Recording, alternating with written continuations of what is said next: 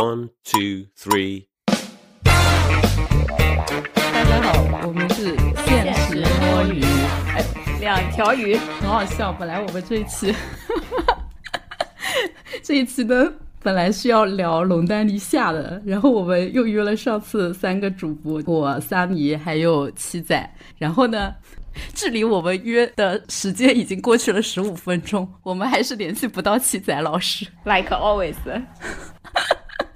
这种事情其实发生了已经不止一次了。这一次我们决定就是录一期线上批判七仔老师的吗？啊，也没有，也没有。但很奇怪，我们俩好像丝毫不担心他出了什么事哈，我们就默认感觉他应该是睡过头了。就主要是出了什么事情，现在也没有办法去立案吧，只消失了十五分钟。哎，我要讲那个我悲惨的遭遇嘛，就是我到上海找七仔老师玩，对吧？是不是要住他家之类的？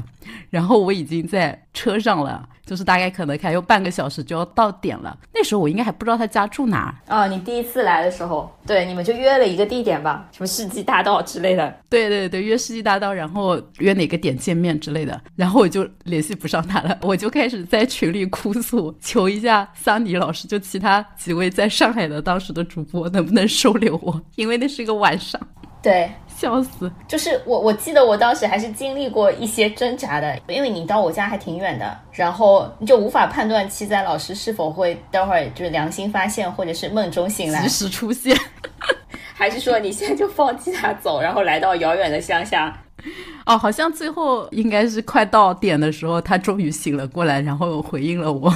对，然后录节目也是，也已经不是第一次了。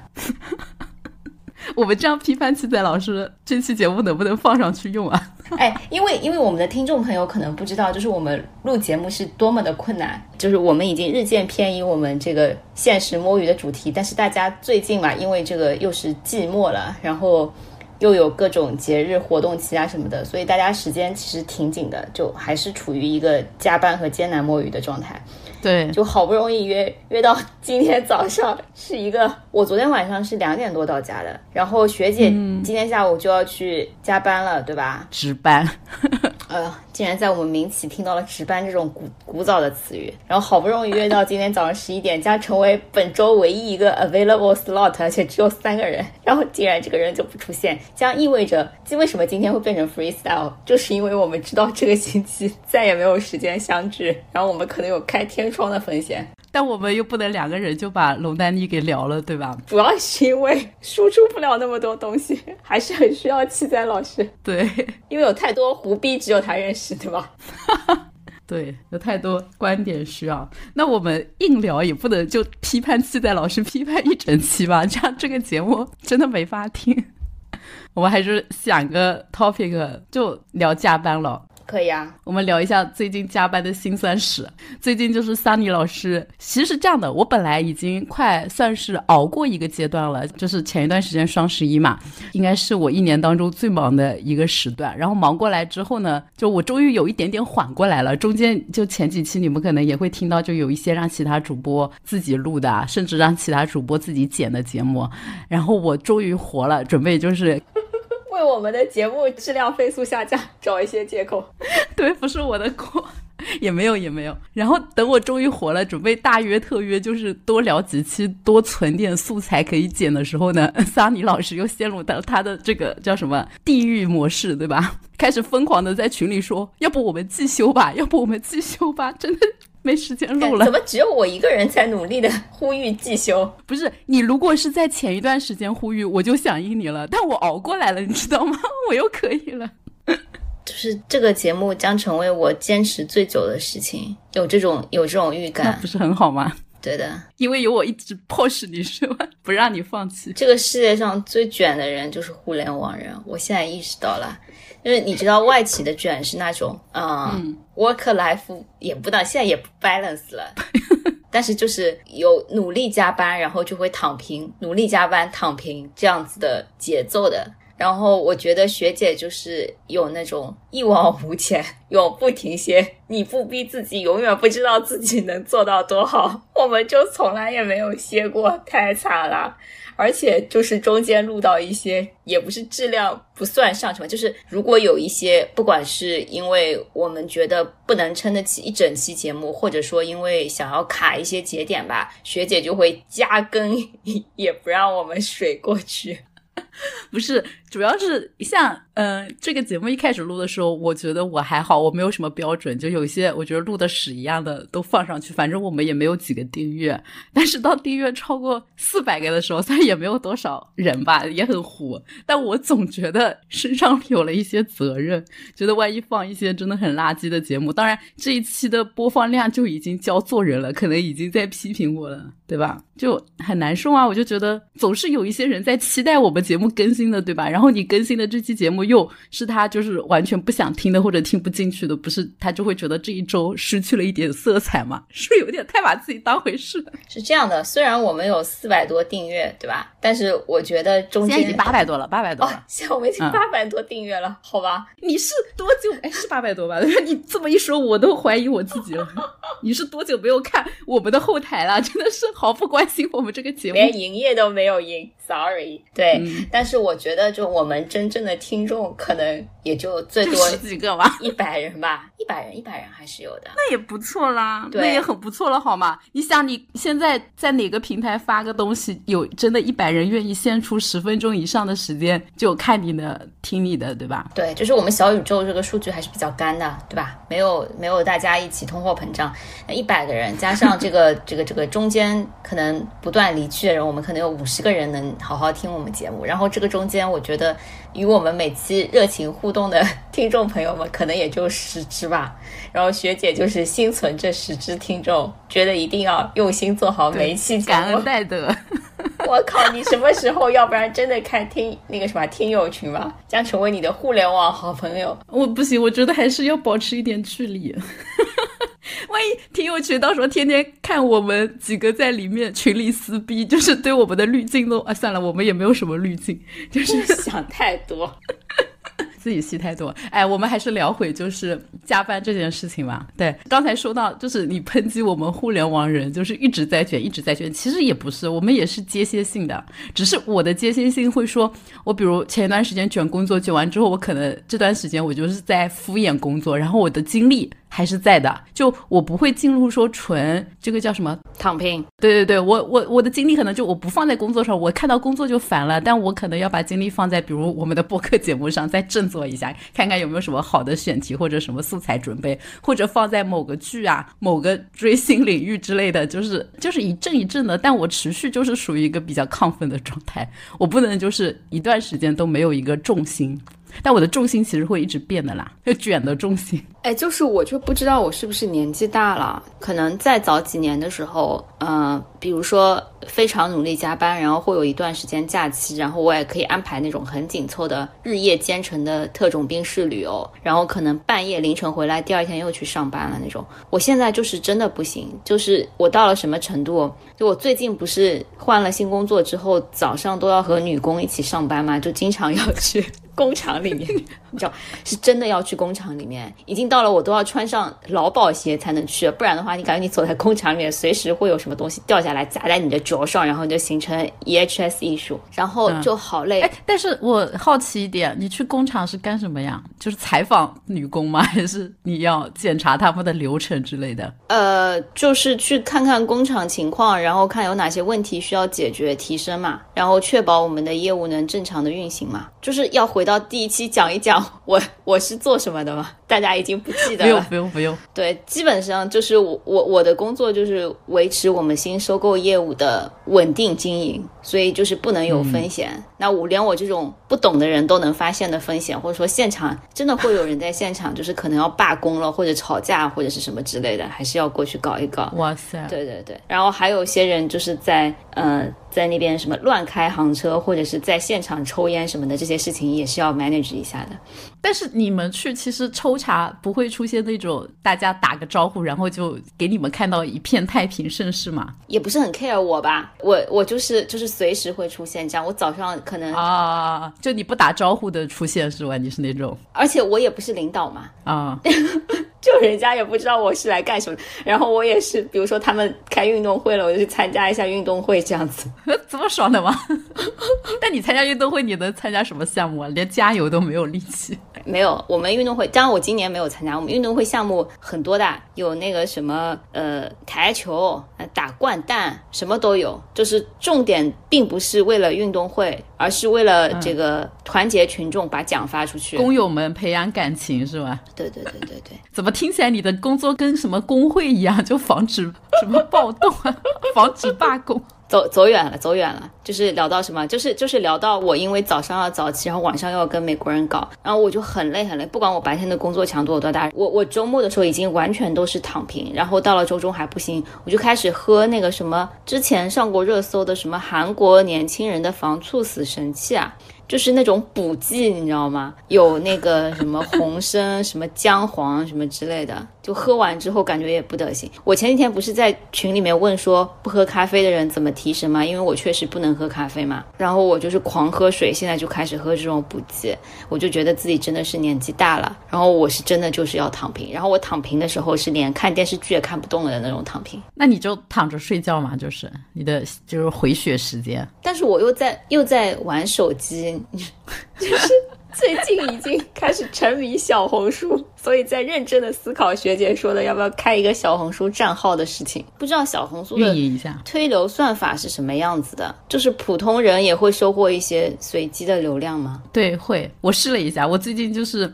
是这样的，就是前一段时间我同事跟我说，说他们团队有一个小网红录制。我说哪个平台的网红？他说小红书。那我就问说，那多多少粉的这个小网红？他说七千粉。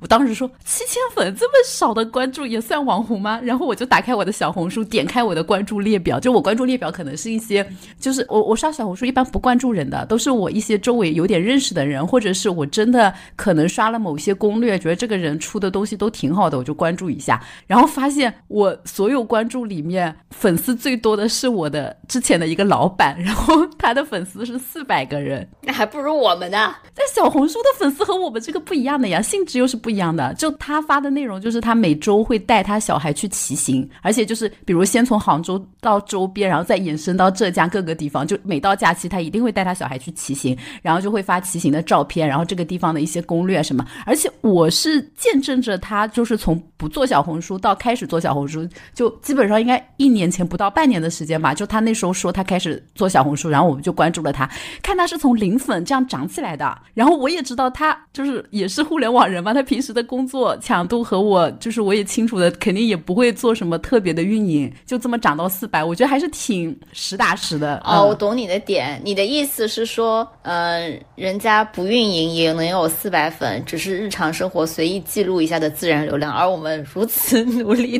每周要录制、剪辑、选题。他他也没有那么随意，他的那些就是跟我们这种随便拍张，就是我如果我发小红书，就比如我随便拍一张猫的照片或者视频，我就连话都懒得写，我就直接传上去了。但他还是会，就我感觉拍照啊、文字啊，还是有精心编排一下的，但也就仅限于此了。那就跟我经营我的朋友圈一样嘛，就把我的朋友圈搬到我的小红书上。哎，我觉得可以，你试试看。我发现小红书是一个对新手起步积累流量特别友好的平台，就它不需要你大量的买一些。广告流量曝光之类的还是有机会的。然后我之前不是很喜欢那个农场，就是我们之前聊过那个农场庄园的那个种田，就那个支付宝上面那个小游戏，就是养鸡嘛，对吧？嗯。然后不是我之前有看到他做那个周边，就是小鸡盲盒，我不是就买了一套，到手的时候我就很喜欢，我就随便拍了一张，成为了我小红书的第二个笔记。因为我第一个笔记就是我呃之前随便发了一张猫的照片，然后第二个笔记就是这个小鸡盲盒，然后对对，就鸡的照片，不是猫的照片，就是鸡的照片。然后我就什么都没干，我就随便打了一句话，然后可能加了一个 hashtag 了一个那个呃就是庄园小鸡的这种 tag 嘛，然后我就有六百个曝光，我觉得比微博的曝光就是好多了。那我觉得你放到闲鱼上，你的曝光更高。就是现在，闲鱼和淘宝也有很多做做这种内容的，做小视频的，就是什么都有。但是我我还是觉得，你你你老板那个有接到什么广子吗？倒也没有，是吧？不知道呀，我没跟他聊这个。对，我下次问问他看。我不知道四百是不是可以接广子的程度。哎，如果四百就是，我们是不是要在小红书上？就是我感觉我们去小红书创业比在小宇宙创业靠谱多了。因为小红书有一些就是其实挺平易近人的，然后也没有什么门槛的，又不浪费时间的，很多人就分享自己的 OOTD 或者是自己的什么。呃，护肤的 routine 啊什么的，就这种东西，你不是日常都在做的吗？是你买了一个东西，你去小红书上发个自己的使用体验，那这些人我就觉得好像都在接广子。呃，我也觉得，我觉得好像他没有什么粉丝流量啊，感觉就是关注度什么的也还好。但我发现他们还是对，确实是能接到的，就感觉明显在带一些货。我我已经想好了，我下周就先把我那个什么防猝死补剂的那个 report 给写了。不是，我是觉得我们其实可以写一些，就假设我们真的要做小红书啊，嗯，我们其实很多话题，就我们聊的那些话题，我觉得大纲梳理一下，然后再把我们的音频内容练过去，还是可以在小红书上发一发的。有些话题确实挺有趣的。我上次你聊那个，呃。呃，叫什么偶像乐队那期，我就给我们同事，就一个经常看 live 的一个女生看了一下，她说光看标题就觉得很有趣。我感觉那期标题你是努力的有在想过的，不像以前就随便扔四个字给我让我去传，然后我自己在那边想半天标题。你们真的是。哎，但是并没有用，上一期的播放量很差。虽然我们听众朋友给我留言说这期还内容还挺有趣的，就是缓解我一丝绝望的心，治愈了你是吧？对，呃，我觉得也有可能是因为我们的呃叫什么这个关注里面的粉被七仔老师的选题洗得过于选秀下。我们可以比如把这一贴在别的一些流量平台找到一些就是乐队或者。就是 life 的一些爱好者，但是我觉得他们过来听我们的节目，就会被我们的肤浅程度震惊到，只是标题吸引到他们。怎么的？吸引到的就是我们这种秀粉，这不是他们破圈，我们也破圈吗？是是，哎哎，我们在这里大聊特聊这个别的平台这一段，是不是会被和谐掉？不会啊，这这怎么了？我们以前你忘了我们有一期节目大聊特聊豆瓣小组，还剪成了两期。虽然那个那期质量也不怎么好，但我觉得 OK 的啦。小宇宙这个包容度还是有的嘛，它都叫小宇宙了，还不能包容一下几个其他平台的这些，也不叫安利吧，只是我们的一些使用心得。行吧。哎，真的，我觉得这一期可以可以话题从那个叫什么加班的这种焦躁和被人放鸽子的焦躁，转移到就是用小红书的心得体会了。我其实最早用小红书的时候是在我大学的时候嘛，当时我是把小红书当做海淘的工具 app 的。你这么早啊？对啊，就它刚起家的时候，小红书刚起家的时候，确实，但那时候也有笔记，但它其实主要的定位就是海淘，就跟那个。考拉就就是网易的那个考拉差不多嘛，它是可以买一些仓储货的，就他们团队在海外就是采购好的一些货品放在那些仓，就是海外仓什么的，然后你下单之后就会发过来。我当时是用来做这个的，就买一些化妆品啊，或者有一些牌子的东西。然后后来就是当那个海淘已经更加的普及，然后之后就是渠道越来越多之后，小红书它其实也不是特别的划算，甚至当时也说小红书里面其实也有一些假的嘛，我就后面没有。再买了，然后我就应该很长一段时间没有再用过小红书，直到就是几年，就是可能最近这两三年，它就翻红了嘛，我就把我的小红书账号又重新翻回来看，好神奇啊！完全不知道前面那一段，所以那他为什么翻红啦？就是因为笔记这件事情啊，我我后面就是回回到小红书这个平台的第二阶段，其实也不是现在的这种用法，我是旅游。出去旅游，大家不是搜攻略嘛？那时候常用的几个搜攻略的平台，就是一个是那个马蜂窝，第二个就是小红书。我我就是每次到一个地方去，我懒得提前做攻略，我可能就是会在出发前一天马蜂窝上搜一搜，可能看看有没有什么要订的一日游啊，或者怎么样的。过去之后，如果还是觉得没什么好玩的，我就会打开小红书搜一搜，小红书的人就是在这个地方玩什么。在这个阶段之后，后面才是就是更多偏生活向的，就不仅是出去旅游，可能杭州本地你会发现小红书那里面也会有一些。吃吃喝喝啊，对吧？文娱活动，然后猫猫狗狗就开始后面就越来越丰富。然后最近我算进入了第三阶段，就是我在小红书上开始追星了。你会发现小红书跟当初最早的微博很像，就是就是因为活人多嘛，然后你就会发现有很多多第一手的瓜或者是偶遇都会在小红书上发出来，就包括前一段时间那个我我不是在群里问你，我说仲尼到底是谁呀？我就是在小红书上搜到的，我就根本不认识这个人，是孔子。就搜到说这个人去世了，什么在巴厘岛，然后还有小红书有人发了那个现场的照片。日语的好多对情侣也经常什么小红书上有人在国外旅游偶遇，然后拍下来发嘛，你就会觉得他就跟当年那个微博一样，就有很多事情的第一现场，有没有？就是我使用小红书的三个阶段。嗯，蛮难理解的，就是因为我们今天也没有提前做功课，我是第一次听到小红书的这个转型之路。我很难想象，因为我不知道它的这个呃，到底它的竞争优势点在哪里，会导致它其实只是做一个分享的平台，就大家日常生活的分享平台嘛，又没有依托于一些基础的东西。你比如说像呃点评，对吧？你肯定分享美食，然后那些携程那些旅游网站分享这个旅游攻略啊什么之类的，那跟它的产品是挂钩的，是吧？对，就是就是为什么小红书能做出来，然后这么多真的流量呢？嗯，难道真的是传说？说中的算法比较好什么之类的吗？不是很懂，也不是传说中嘛，是有一个机制。我觉得这个就是它留住很多活人的原因，就是它的流量分发比较的健康，就不是都聚在几个什么头部 QOL 上。对对对对，可能肯定也是会有一些广告的这种推荐，有一些买的流量，但它还是会。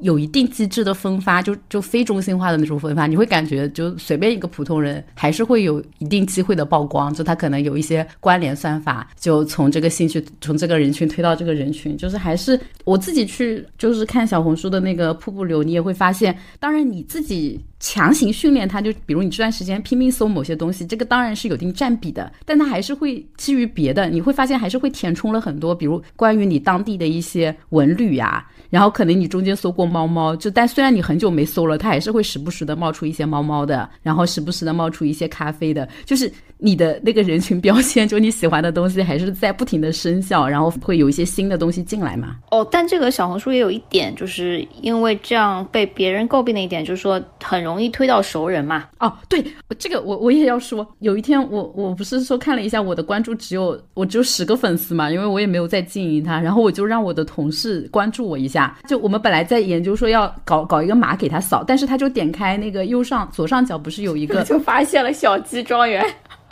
不是有个发现好友，然后他点了一下发现好友，我就在第一个，就我那个号就在他那个发现好友列表的第一个，但是我就不知道我们俩为什么会，就是你你你懂我意思吗？就是他通过一个什么机制？你手机号呀？他没有存我的手机号呀，我同事不会存我，我们同事之间不会存手机号的，因为我们会钉钉电话。那你钉钉电话上面也是没有你的手机号的是吗？那你都实名认证过吗？钉钉电话的账号不可能。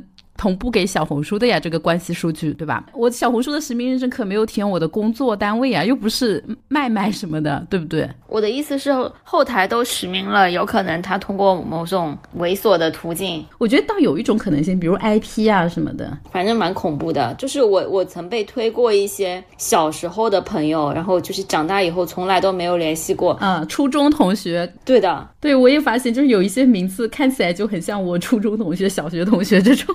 我的小红书到了什么程度？就是我连注册都没有注册，我是没有账号的啊！这也不影响使用是吗？我都被推到了，我都推到了我的初中同学。天哪，好恐怖啊！哎，我觉得以后就是百年之后，这个电子账号身份其实也是一个已经很好的人生纪录片了，就你的人际关系什么的都在里面。我的人生纪录片就是以前最早的时候 QQ，然后后面就来到了人人网，然后来到了微博、朋友圈，就我当时都是很用心经营的。为什么他们不能一键同步到小红书？但这这些平台都没有比你长命更长命啊！因为当然，朋友圈还没有朋友圈。那就祝愿小红书成为一个百年企业，好吗？长长久久。那也不必，不要再让我们用心经营的数据就是浪费掉了。我还以为我们录到半个小时的时候，七仔就会突然进入这个会议，然后说啊，不好意思，我来晚了。结果并不会，等到你要使用驾驶卡，我们被强行提出，他都不会来。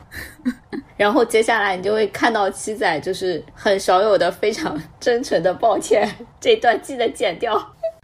哎呦妈，我们 要回到小红书上来，还是回到我们最初的加班上来？小红书我还可以再讲再讲一点，是这样的，我是什么时候意识到小红书是真的很红，就是全方位的红呢？是我们公司这种很土的工业企业 想要在小红书上去推流的时候，因为你就觉得它已经破圈到了一定程度。我们那个时候就是想要投放一些新品，然后我们这种很土的就还在用一些什么。就是国外的那种很老旧的软件或者是用户数据平台，然后在国内的时候，像以前微博啊、什么哔哩哔哩的那些号啊，都是开过，但是从来没有经营的。然后我们是认真的想要在小红书上面去投放，还请了小红书的人来做方案。天哪，那你们公司也是挺有钱的。是的，是直到小红书的人真的来了，我们才意识到我们对这个 to C 的市场有多么的无知。就像我们平时做活动或者做方案，扔个。呃，一百万人民币下去，已经觉得是天量，就是海海量的这个投放资源了。然后你扔到小红书里面，就是屁都没有，什么都没有。没准还不如你们雇个人，就这个人就是长期自己自己去经营这个账号，培养流量可能更有效果吧。然后我们就思考了一些方案，觉得一百万用来买流量或者买小红书的方案，可能确实不如找一个就是看起来像素人的这种广告博主。或者是那种不是很头部的网红，七千粉的是吧？对的，对的，就这种，就可能也有是，也有可能是四百粉的，就是你你老板这种，然后加一些关键词，可能也能搜到这样子。确实是，哎，那我觉得小红书应该也有自己的这种广告平台吧，就是给你们这些 B 端商家登录，然后你们就可以在里面挑选一些流量去投。哦，那倒不是，他来的还是像是他们来的那个配置有点像是四 A 广告公司过来给我们做方案的。我怀疑小红书内部是有一这样的一个团队，说是独立去接方案的，然后他们的投放也不仅仅只是小红书的平台，它是也是有一个矩阵的。嗯嗯，那联盟啊，对对对，当然是以小红书为主啦。但是反正就是很贵，就是来了这些人看到一百万，可能就是愤然离场，觉得我们非常羞辱他们，这样。就是上来的时候，你知道我们这种企业就开始先给他们讲概念，讲我们的技术，讲我们的历史，讲我们什么国际化。先讲钱，然后就是大家把饼越吹越大，最后就是聊到钱，这个遮羞布就终于被扯下，他们就看了看口中我们 pantry 的那种速溶咖啡，然后愤然离场。老美公司现在这么朴素的吗？很朴素的好不好？你看我穿的我司的劳保鞋，只要一百多块钱一双，大家可以上京东搜索。算了，还是不给我钱，私打广告了。哦，对对对，说完说完那个小红书，我可能要话题跳到另另一个地方去了。就是最近加班之余，就是我唯一关注的一些关于流量营销的事件，就是那个麦当劳的那个猫包嘛，叫什么猫窝？嗯，就是九十九的什么麦当劳双人套餐，还要十点半进去开抢，什么每天限量，就从十五。五号到今天，应该是从十五号开始是第一天售卖吧，我就一次都没有抢到过。然后有一次还是我呃其他团队的一个同事，就是他应该是已经十点半过去十几分钟了，就不知道为什么还有。然后他抢到一份之后，自己抢到一份之后跟我讲说还有，然后我进去的时候就没了。一气之下，然后我就打开拼多多。直接搜麦当劳猫窝，然后就搜出来一个三十几块钱的，上面写着正品代购，就是你不需要抢，你只要直接拼单就能得到它的这个没有麦当劳食品的这一份猫包。然后不知道为什么不需要抢，之后我就仔细的看了看这个照片啊，这个图啊，这个东西啊，突然觉得三十几块钱我都不是很想要。最离谱的是学姐发到群里说好贵啊，不想买了，是不是不值得？对吧？本姨愤然而起，告诉你可以买给米线，我来报销。我觉得 烤箱纸箱给给米线玩一玩差不多了，都不用钱，就是。这个东西真的就是很吊诡，就当它是九十九挂在一个呃食品的这个抢购的一个流程里的时候，你不觉得贵，你就觉得哇，好棒啊，好想要啊。然后它配一些你知道有些人晒的照片在小红书上推的，我感觉这个事件在小红书上投了无数的流量，他们就远远超过你的一百万了。我觉得 不知道要卖几份才能赚回来，你应该也能搜到吧？即使你就是完全没有宠物标签的这个，呃，我有在朋友圈刷到了，或者是因为我有你这种潜在好友，所以他可能也会推给我。对，反正我每次进小红书刷两瓶必出这个猫窝，但是但是一旦你在拼多多的这个，哎，我觉得拼多多对我来说它有一种下头作用，你知道吗？有些东西我很想买，当我在拼多多上能搜到，且能搜到一个很低价的这个这个叫什么代餐或者是低配版，就是有一个东西，你不管是什么牌子的或者联名款或者怎么样的，就同款你在拼多多上能搜到，然后它配着拼多多的整个界面风格和这个 app 里祛魅是吧？对，突然觉得哎，这东西好像我也没有这么想要了，就不管它的价格是十几块钱还是几块钱，拼多多不愧是我们这些消费降级人的好朋友。就它不是让我省钱，是啊，不是让我花少花钱，是直接让我不想花这个钱了。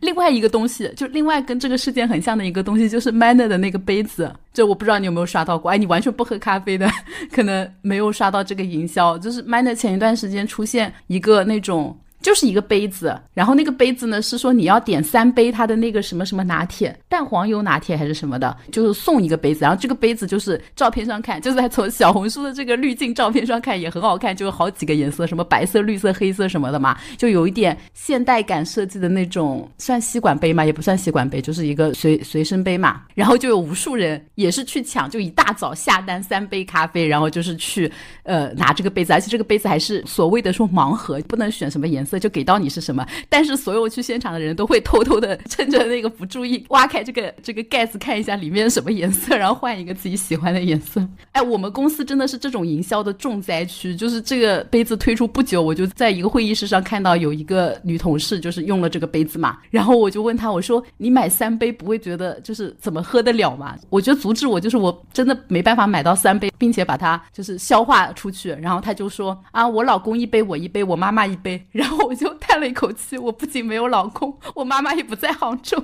你一杯米线一杯，好吧？你一杯米线两杯，那 米线就挂掉了，好吗？两杯拿铁三度。然后我同事就说：“哎，你可以买来之后请我们一人喝一杯啊。”那我就想说，我用这个钱买三杯的，我就打开拼多多去搜 买那什么联名什么什么杯，然后搜到之后我又不是很想要了。对，你就知道就是现代人不养宠物、不喝咖啡、不健身，能省下多少钱吗？我觉得也省不了多少，你也是有你花钱的。完了完了，我有会议电话进来了，你你等我一下，挂一下，拜拜。好了，此处应该是学姐又来了一个电话，并且她接了起来，希望不是工作电话，甚至给我发了一条微信。Two thousand years later，因为我不想再录了，因为学姐说等一会儿继续录，我我不想再录了，我今天早上再努力营业一下，今天下午我就要去做咸鱼了，所以嗯。这个 basically 就是我们几个人最近的现状，都是陷入一个无法好好摸鱼的状态。所以这个，嗯，等等七仔回来吧，希望我们再能约到一个好的时间，然后给大家带来一个回到正途的节目。那今天就先到这里，拜拜。